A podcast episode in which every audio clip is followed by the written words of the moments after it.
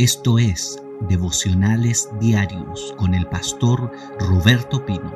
Hoy día nos corresponde el capítulo 6, Evangelio de Marcos, capítulo 6. Bendigo a todos los que están conectados. Mando, les mando un abrazo. Gracias por estar aquí conectados a la palabra cada mañana. Sé que vas a salir de este devocional de una manera diferente. Vas a salir con una palabra, vas a salir con una enseñanza. Es probable que salgas desafiado esta mañana. Es probable que salgas desafiado a hacer cambios en tu vida. Así salimos muchas veces cuando la palabra nos habla. Marcos capítulo 6. Vamos a leer del verso 1 adelante. Dice Marcos 6, 1. Salió Jesús de allí. ¿De dónde de allí? De Capernaum, donde había realizado una resurrección de una niña de 12 años, la hija de Jairo. Y dice, salió Jesús de allí y vino a su tierra y le seguían sus discípulos de Capernaum, donde había realizado el milagro de la resurrección de una niña de 12 años, ahora Jesús va a su tierra Nazaret, el lugar que le había conocido de niño. Lo conoció también luego del tiempo como un carpintero en Nazaret Jesús vivió 30 años. Y dice la palabra que va a su tierra, a su ciudad, y va con sus discípulos a su tierra natal, de Capernaum a Nazaret. Vamos a encontrar un contraste tremendo entre estos dos lugares. Capernaum y Nazaret. En Capernaum Cristo hizo cosas extraordinarias. Y ahora Jesús, dentro de toda su gira, porque Él está predicando en diferentes lugares, va a su tierra, su ciudad natal, llamada Nazaret. Jesús es conocido como Jesús de Nazaret. Dice el versículo 2, y llegando el día de reposo comenzaron a enseñar en la sinagoga, y muchos oyéndole se admiraban y decían, ¿de dónde tiene éste estas cosas? ¿Y qué sabiduría es esta que le es dada? Y estos milagros que por sus manos son hechos. Escuche bien esto. Como era de costumbre, comenzó a enseñar en la sinagoga, muy probablemente a la sinagoga donde él asistió por 30 años. Vamos a decir su iglesia, la iglesia que lo conoció durante 30 años. Y es ahí donde comienzan los problemas. Tú podrías haber esperado que Nazaret lo hubiese recibido con honores, que Nazaret lo hubiese recibido como lo hacen hoy día cuando le entregan las llaves de la ciudad a alguien que se ha esforzado y ha alcanzado el éxito. No, Nazaret no fue así. Porque fue en Nazaret que comenzó, comenzó Jesús a experimentar lo que llamamos deshonra. La palabra deshonra que es tan fuerte, Jesús ahora va a comenzar a experimentarla en este lugar llamado Nazaret. No le entregaron la llave de la ciudad por todo lo que él estaba haciendo. En Capernaum acaba de resucitar una niña. Detuvo el flujo de sangre de una mujer que tenía ese problema durante 12 años. Ha calmado tormentas. Liberó a un endemoniado que era un caso perdido ha sanado muchos enfermos, ha echado fuera muchos demonios, multitudes le están siguiendo, pero Nazaret no lo va a recibir con honores. Nazaret lo va a recibir con deshonra. La gente estaba llena de cuestionamientos. Lo están poniendo en duda.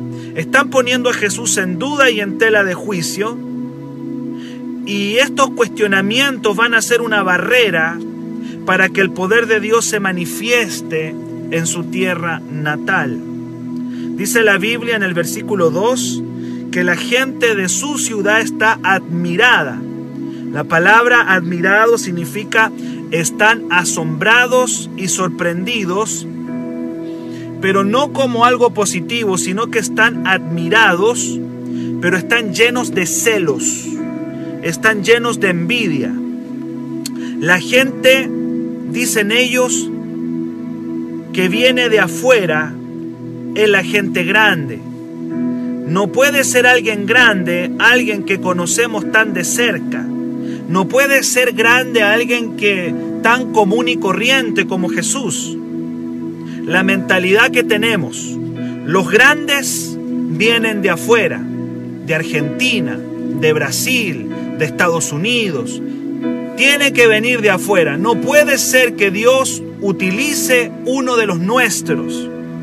No, el avivamiento tiene que ser argentino o peruano o norteamericano, europeo, o quizá el movimiento de Dios tiene que venir de Australia, o quizá tiene que venir de Europa. No puede ser que Dios levante a alguien tan común y corriente como nosotros. Es imposible. No puede ser. Y estaban luchando toda su ciudad y sus conocidos. Estaban luchando con los celos. Estaban luchando con una especie de envidia. ¿Cómo puede ser que alguien tan cercano, voy a usar para que usted me entienda, no puede ser que alguien tan chileno, tan nuestro, esté siendo utilizado de esa manera. No, no, no, algo no anda bien. El mover tiene que venir de afuera, no puede venir desde adentro. Y esa es la enseñanza que nos está entregando Jesús en esta mañana. La deshonra a lo nuestro, la deshonra muchas veces. E, esa, esa deshonra se le llama hoy día el chaqueteo el, que nosotros no valoremos lo que tenemos cerca y también, evidentemente, el no valorar a Jesús porque pensamos que nosotros ya le conocemos. Hay muchas enseñanzas aquí en Marcos capítulo 6, pero creo que la clave acá es que la deshonra estanca el mover de Dios. La deshonra no permite que el mover de Dios toque un lugar, toque una ciudad, toque una nación. No se puede. Y Jesús está siendo deshonrado en su tierra. La gente está llena de cuestionamientos. Véalo. Cuando Él comienza a enseñar con esa unción, con ese fuego, con ese poder que tenía, la gente comenzó a llenarse de preguntas, de dudas y empiezan a poner en tela de juicio a Jesús. Dice que se admiraban. ¿De dónde tiene éste estas cosas? ¿Qué sabiduría es esta que le es dada y estos milagros que por sus manos son hechos? ¡Wow! ¿Cuántas veces hemos deshonrado lo propio? ¿Cuántas veces hemos deshonrado lo que tenemos cerca porque en nuestro interior está la, el argumento que lo bueno viene de afuera. Lo bueno viene de afuera, no puede ser que lo tengamos dentro. Deshonra, deshonra.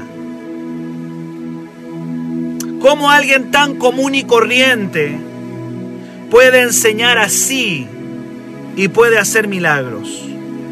En el versículo 3, ellos dicen, ¿no es este el carpintero, hijo de María, hermano de Jacobo, de José, de Judas y de Simón? ¿No están también aquí con nosotros sus hermanas? Y se escandalizaban de él. Carpintero. La palabra carpintero viene de, fue una traducción de una palabra griega y la palabra es tecnón. Y alguien tradujo la palabra tecnón como carpintero, pero en realidad tecnón puede ser constructor, albañil o carpintero. En otras palabras, un obrero. Como un obrero. Como alguien tan común y corriente como un obrero. Como un albañil. Un artesano que nosotros conocemos tan bien a este artesano a este obrero, a este albañil, ¿cómo este albañil va a estar hablando así? ¿Cómo este, este carpintero que nosotros conocemos ya puede estar hablando y haciendo estos milagros? No, no, no, eso es imposible. Alguien tan común y corriente no puede ser usado por Dios. Le conocemos su vida, sabemos, conocemos su familia y sabemos que es un artesano, es más. Y dice la palabra que se escandalizaban. La palabra escandalizarse significa que estaban ofendidos de celos ofendidos por los celos. Hay gente que puede llegar a ofenderse cuando Dios está usando a otra persona. Te lo vuelvo a repetir. Hay personas que se ofenden cuando Dios usa a otro, cuando Dios toma una persona común y corriente y la comienza a utilizar. Y dice no, y empieza una lucha interior de celos y de envidias internas. No puede ser que este tipo tan común y corriente, tan nuestro, pueda ser usado. Es imposible. Y los celos y las envidias en las naciones han detenido el mover de Jesús. Jesús se quiere mover en un albañil, en, un pescador o en alguien común y corriente.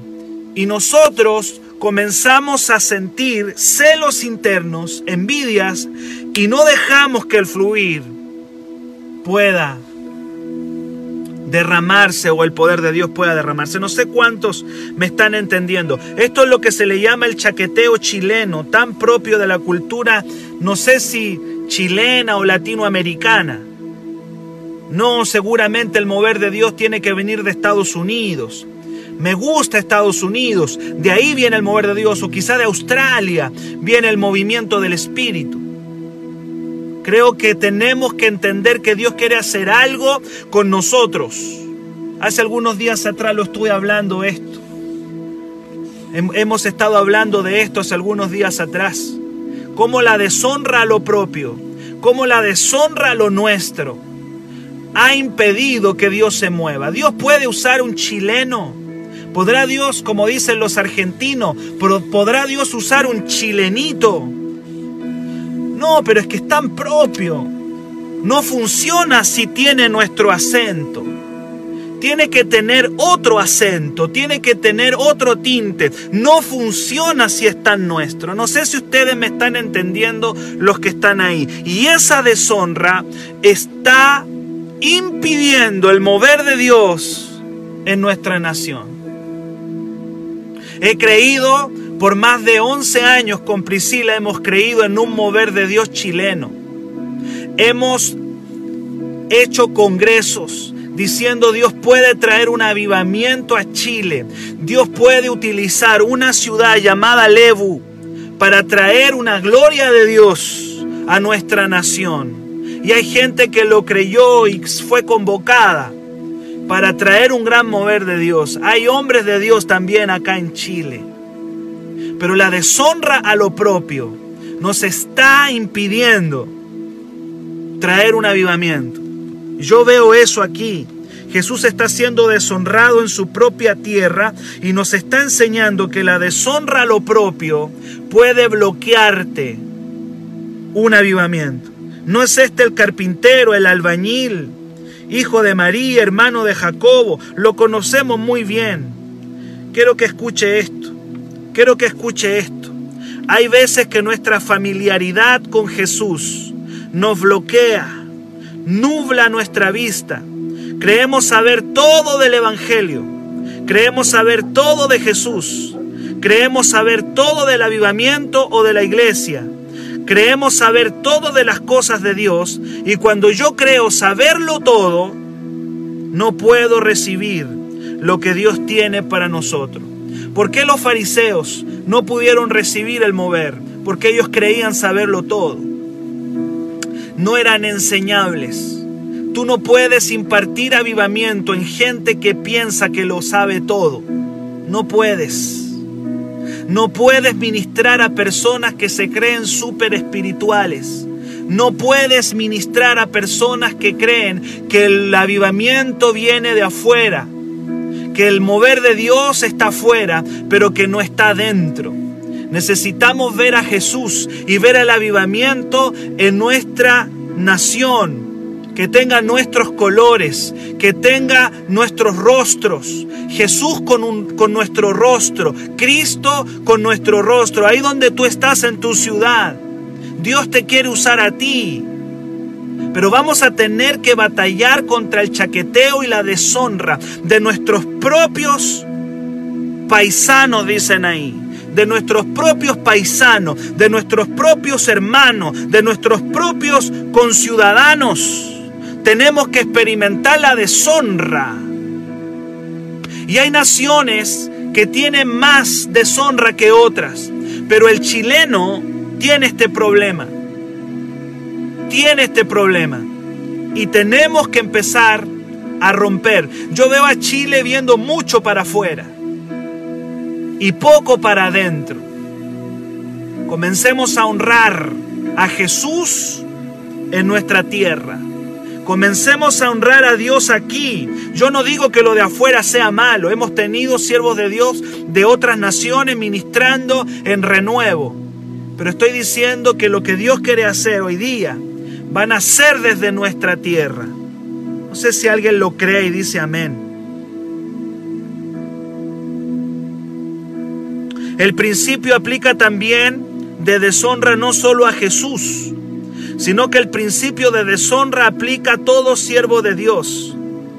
A veces los siervos de Dios son deshonrados, sea pastor, ministro. La familiaridad produce deshonra y la deshonra impide milagros. No podemos recibir de un manto que no valoramos. No podemos recibir de un manto que creemos conocer. Esto funciona tanto con Jesús, cuando pensamos que lo sabemos todo de Él, pero también funciona con los siervos de Dios. Cuando te familiarizas mucho con los siervos de Dios y tú dices, no, es que ya lo conocemos tanto. Le conocemos sus predicaciones, le conocemos cómo habla, ya conocemos a este pastor, mejor que venga otro. Cuando tú te familiarizas demasiado, cuando tú crees conocer a un siervo de Dios, en ese momento el fluir del Espíritu Santo se va a detener y no vas a poder recibir la bendición que tiene ese manto para ti. Funciona con Jesús, pero también funciona con los siervos y las siervas de Dios. La deshonra a los siervos de Dios hace que la bendición que Dios te quiere dar no la puedas recibir. Funciona funciona con Jesús, la deshonra a Jesús y decir, no, yo ya sé todo del Señor, no necesito que nadie me enseñe, o eso ya lo sé, no, esto ya me lo sé de memoria, otra vez está enseñando lo mismo y no puedes recibir. Pero también funciona con los siervos del Señor. Cuando un siervo de Dios es deshonrado, no valorado, no apreciado, ese siervo no puede impartir la bendición a su iglesia, no puede impartir la visión a la iglesia, porque está luchando con la deshonra, está luchando con la deshonra de un lugar. Que Dios nos ayude, ¿cuántos dicen amén? Que el Señor nos ayude y tenga misericordia de nosotros.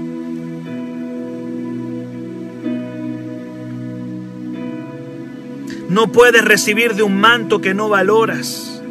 Nazaret no pudo recibir de Jesús. Ya ellos pensaban que le conocía. Jesús era demasiado familiar. Tenía su propio acento. Era como ellos. Era demasiado común a los ojos de los que vivían en Nazaret.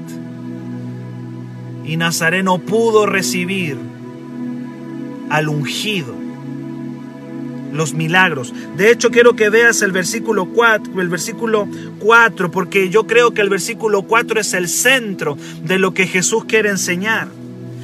Dice Jesús que luego que ellos se escandalizaban, ya le expliqué que esta palabra escandalizarse es que estaban ofendidos. Qué tremendo es que alguien se ofenda porque uno de sus pares está siendo utilizado por Dios. Estaban ofendidos porque uno de los suyos estaba siendo levantado. Estaban ofendidos porque uno de sus pares estaba siendo levantado. Estaban ofendidos, llenos de celos, de envidias, porque uno de los suyos estaba haciendo milagros y estaba predicando de una manera extraordinaria, ofendidos. Y bajo eso Jesús dice lo siguiente, el verso 4, luego de eso, más Jesús le decía, no hay profeta sin honra, el tema es la honra, sino en su propia tierra y entre sus parientes. Otra versión dice así, un profeta recibe honra en todas partes, menos en su propio pueblo. Te lo vuelvo a repetir. Lo que Jesús dijo fue, un profeta, un siervo de Dios, recibe honra en todas partes menos en su propio pueblo. ¿Nos estará pasando esto? ¿Nos estará sucediendo? ¿Lo estaremos viviendo? ¿Nos estaremos familiarizando mucho con Jesús? Que ya no nos causa ningún asombro la palabra, el Evangelio? ¿Nos estaremos familiarizando demasiado con el manto del pastor, con el manto del profeta, que ya no nos causa admiración, que ya no nos causa nada, que no nos produce lo mismo? Yo me acuerdo que cuando Renuevo comenzó, fue algo extraordinario, pero luego empiezan a pasar los años y tú empiezas a sentir un espíritu de deshonra, un espíritu de no valoración. No en todos, por supuesto, pero se comienza a percibir la deshonra. Y la deshonra te impide recibir la bendición que el Señor tiene para ti. Jesús está diciendo aquí, Cristo dice, un profeta un siervo de Dios recibe honra en todas partes, menos en su propio pueblo. No sé si alguien lo está tomando, porque eso te puede pasar a ti, tú puedes decir el pastor está hablando por él. No solamente te puede suceder a ti, te puede suceder a ti, porque en la medida que nosotros honramos vamos a ser honrados. Esto le puede suceder a cualquier persona que predique la palabra. Esto le puede suceder a cualquier hombre o mujer que predique la palabra en una ciudad o en un pueblo. Esto no solamente lo experimentó Jesús, yo creo que lo que Jesús nos está diciendo acá nos está entregando un principio que los siervos de Dios y que el avivamiento, lo que Dios trae, va a tener que luchar contra la deshonra. No es solo por mí que soy un predicador de la palabra o por los predicadores, te puede ocurrir a ti que puedas sentir la deshonra en tu casa, que puedas sentir la deshonra de tus pares o que el día mañana puedas sentir los celos cuando el Señor te empieza a levantar, cuando el Señor te empieza a utilizar, cuando Dios comienza a hacer milagros a través de tus manos, cuando el Señor comienza a utilizarte, cuando Dios comienza a utilizarte de una manera extraordinaria, vas a comenzar a sentir celos. Y tú dices, Señor, ¿y por qué? Si yo quiero simplemente traer bendición a mi casa, a mi familia. ¿Por qué estoy viviendo esto? Porque Jesús lo vivió. La palabra sin honra, cuando dice Jesús, no hay profeta sin honra, esa palabra sin honra es la palabra átimos. Se me ocurre que viene de la palabra átomo, que significa pequeño. Es decir, a Jesús lo vieron como un pequeño. Y Jesús lo vieron con desprecio, con poca estima. No lo reconocieron. Átimos en griego sin honra viene de átomo. Y átomo es lo más pequeño. Jesús es un pequeño nada más, lo conocemos. Ya lo hemos, ya lo hemos visto tanto. Y esa deshonra les impidió ver. Esa deshonra trajo maldición. No pudo fluir la bendición. Escúcheme bien lo que le voy a decir. Un escritor cristiano dijo que en Nazaret Jesús no pudo hacer más que mesas y sillas, pero no milagros. Te lo vuelvo a repetir para que lo puedas entender. Un escritor cristiano dijo que en Nazaret Jesús no hizo más que mesas y sillas, pero no milagros. Fue reconocido como el carpintero, pero no como el ungido de Dios. Muchas veces Dios quiere usar usarte a ti, usarme a mí, pero si no hay reconocimiento de lo que portamos, de lo que tenemos, si la atmósfera es de deshonra, la gente no puede recibir, no puede recibir. A Jesús lo están deshonrando porque ellos creen conocerle, están familiarizados con Él. Es muy común y corriente. Se creía en estos tiempos que lo, bueno venía de afuera, pero no, no podía venir desde adentro.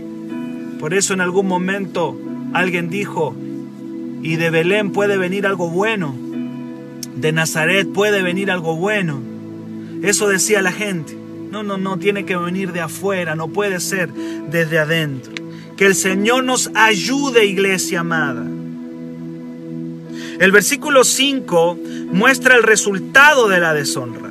A Jesús, cuando Jesús no es honrado en una familia, cuando Jesús no es honrado en una iglesia, cuando Jesús no es honrado en una nación, en una ciudad. ¿Cuál es el resultado? Dice la palabra, y no pudo hacer allí ningún milagro. ¿Lo estás entendiendo lo grave que es la deshonra? ¿Estás entendiendo la gravedad de la deshonra? No pudo hacer allí ningún milagro salvo que sanó unos pocos enfermos poniendo sobre ellos las manos. Escuche bien esto. El resultado de la deshonra es evidente. No pudo hacer ningún milagro, solo unas poquitas sanidades. En Nazaret el ministerio de Jesús se veía estancado. Jesús venía de resucitar a una niña de 12 años. Jesús venía de haber sanado, cortado la hemorragia de una mujer que tenía también 12 años con el problema. Jesús venía de calmar una tormenta. Escúcheme bien, Jesús venía de calmar una tormenta. Jesús venía de liberar a un endemoniado que era un caso perdido. Jesús venía de sanar muchos enfermos y echar fuera muchos demonios. Pero la deshonra lo detuvo en Nazaret. La deshonra, no valorar, no valorar a Dios, no valorar su palabra, no valorar la persona de Jesús, nos va a impedir traer un mover de milagros y de avivamiento. No valorar a los siervos de Dios, no valorar al hombre y no valorar a la mujer de Dios, te va a impedir que recibas la bendición de Dios. En Juan capítulo 1, verso 11, Jesús dijo a los suyos vino y los suyos no le recibieron. Estaban tan familiarizados con Jesús que no lograron reconocerle. Es cuando estás demasiado cerca de algo y no logras verlo para, escúchame bien, cuando tú estás demasiado cerca de algo, no logras dimensionarlo. Tú puedes estar en una montaña y no dimensionar esa montaña. Es cuando tú te alejas de la montaña que tú puedes lograr verla en todo su esplendor. A veces estamos tan cerca de algo o de alguien que no logramos dimensionar dónde estamos y con quién estamos. La familiaridad trae deshonra y esa deshonra impide que nosotros podamos experimentar los milagros que Él nos quiere dar. Puedes estar tan cerca de alguien y no lograr dimensionar quién es en Dios el profeta. Estamos tan familiarizados con Jesús y el Evangelio que fácilmente podemos, perdemos la capacidad de asombro y honra con su presencia. Necesitamos una capacidad de honra y de asombro por la presencia de Dios. Los avivamientos vienen cuando el pueblo comienza a asombrarse otra vez de Dios, de Cristo, de los siervos de Dios y reciben de esos mantos. Eso es, eso es lo que trae un mover de Dios. El fluir del Espíritu Santo se va a detener donde hay deshonra a Dios y donde hay deshonra a los siervos de Dios. Uh, aleluya. Yo sé, hermano, que estoy pisando callos. Yo sé que hoy día, hoy día estoy pisando callos, pero yo le dije, mientras nosotros no entendamos estas cosas, no vamos a ver un avivamiento. ¿Cuántos dicen amén esta mañana y termino? Verso 6 termino. El versículo 6, luego que dice que Jesús no pudo hacer milagros, salvo que sanó unos poquitos poniendo sobre ellos las manos, dice el verso 6 y termino, y estaba asombrado, Jesús, ¿cierto? Asombrado de la incredulidad de ellos y recorría las aldeas alrededor enseñando. Estaba asombrado de la incredulidad. Escuche bien, la incredulidad y la deshonra son pecados que estancan el mover de Dios y traen condenación. Te roban lo que Dios quiere hacer. Te impiden recibir lo que el Padre te quiere dar. La incredulidad es un pecado terrible. Juan 3:18 dice, el que en él cree no es condenado, pero el que no cree, óigalo bien, pero el que no cree ya ha sido condenado, pues no ha creído en el nombre del Hijo de Dios. ¿Sabe cómo termina esta historia? Marcos no lo explica bien, lo explican otros evangelistas. Dice Mateo 4, y con esto voy terminando, que Jesús agarró sus maletas y se fue de ese lugar. Porque donde la presencia de Dios no es valorada, la presencia de Dios se va a retirar. Así de simple. Mateo 4:13 dice la palabra del Señor y dejando Nazaret. Ese es un pasaje triste, donde la presencia de Dios no es apreciada, donde la presencia de Cristo no es valorada, la presencia se retirará y con ella se retirará la bendición a esa casa, a esa familia, a ese hijo. Tú dices, ¿por qué no veo bendición en mi vida? ¿Por qué no siento la presencia de Dios como la sentía antes? ¿Sabes por qué, amado? Te lo digo con amor. Porque seguramente has dejado de valorar la presencia. Has dejado de valorar la hermosura de Jesús. Probablemente no la estás viendo, estás tan metido dentro de la montaña que no logras ver la montaña. Es así. A veces estamos tan cerca, estamos tan cerca que no logramos divisar, se nos han nublado los ojos. Jesús tomó sus maletas de Nazaret, donde la familiaridad y la deshonra estaban, donde el fluir de Dios se había detenido. Y dice la palabra que dejando Nazaret, quiero que vea Mateo 4, verso 13, dejando Nazaret, vino y habitó. ¿Dónde habitó? ¿Dónde fue a habitar Jesús? ¿Sabe dónde fue a habitar? A Capernaum. ¿Sabe que cuando Jesús ponía un pie en Capernaum, la casa se le llenaba? Capernaum era extraordinario. Jesús pisaba Capernaum.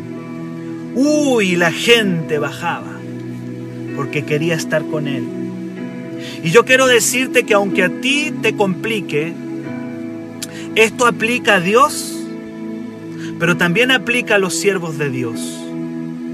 Aplica a ambos, porque los siervos de Dios somos representantes del Señor. De hecho, Cristo dijo que al que recibía a uno de sus siervos, lo recibía a Él. ¡Wow! Eso es tremendo. Yo quiero que hoy día tú puedas entender el poder de la honra. El poder de la honra. Si la deshonra estanca el fluir de Dios, la honra a Dios y a los siervos profetas y pastores de Dios, la honra, cuando tú tienes en importancia al siervo y a Dios, uy, ahí hay fluir Ahí hay gloria, ahí hay poder, ahí hay autoridad. Y Jesucristo dijo, no, aquí yo no puedo. No puedo traer avivamiento a este lugar. Yo no puedo traer un avivamiento aquí en Nazaret. ¿Con quién? Si la gente me está cuestionando lo que yo hablo. Si la gente me está cuestionando lo que estoy enseñando. ¿Cómo voy a traer un avivamiento acá? Si la gente no me valora. Si la gente está tan familiarizada conmigo que no logran entender quién yo soy y no logran entender lo que yo porto. Y dice la palabra, y dejando Nazaret, dice la palabra, dice, habitó en Capernaum. Capernaum era un lugar de honra. Cuando Jesús pisaba Capernaum, ¡pum! venía toda la gente y quería tocarlo y quería estar ahí y recibir. Nazaret no. El problema de Nazaret fue la deshonra la deshonra. Qué triste, amados. Pero quiero decirle que hoy día nos vamos a quedar. Yo no sé cuántos años llevas en el Evangelio, pero yo te quiero decir que tienes que mantener la capacidad de asombro por la presencia de Dios. Tengo 27 conectados. Tengo 27 personas que están oyendo este mensaje. Yo quisiera ver tu amén. Yo quisiera ver ahí que estás. Yo quisiera ver que tú dices, que tú dices, vamos a honrar a Dios. Vamos a ser, vamos a ser gente que honre a Dios y honre a los siervos de Dios. Vamos a comenzar a traer una cultura de honra. Vamos a traer cultura de honra en la casa. Vamos a hacer una casa de honra. Renuevo va a ser una casa que honre a Dios, que no pierda la capacidad de asombro. Yo no sé si hay gente hoy día aquí. Tengo 26 altares. Tengo 26 altares conectados. Y yo quiero que tú ahí donde estás podamos orar para decirle, Padre, que nuestro pecado no sea la deshonra que nuestro pecado no sea la deshonra. Queremos traer un gran mover de Dios. Y Dios puede usar gente chilena tan con nuestro acento. Hemos valorado demasiado lo de afuera y hemos dejado de valorar lo que tenemos cerca. Para mayor información, escríbenos al WhatsApp más 569 733 19817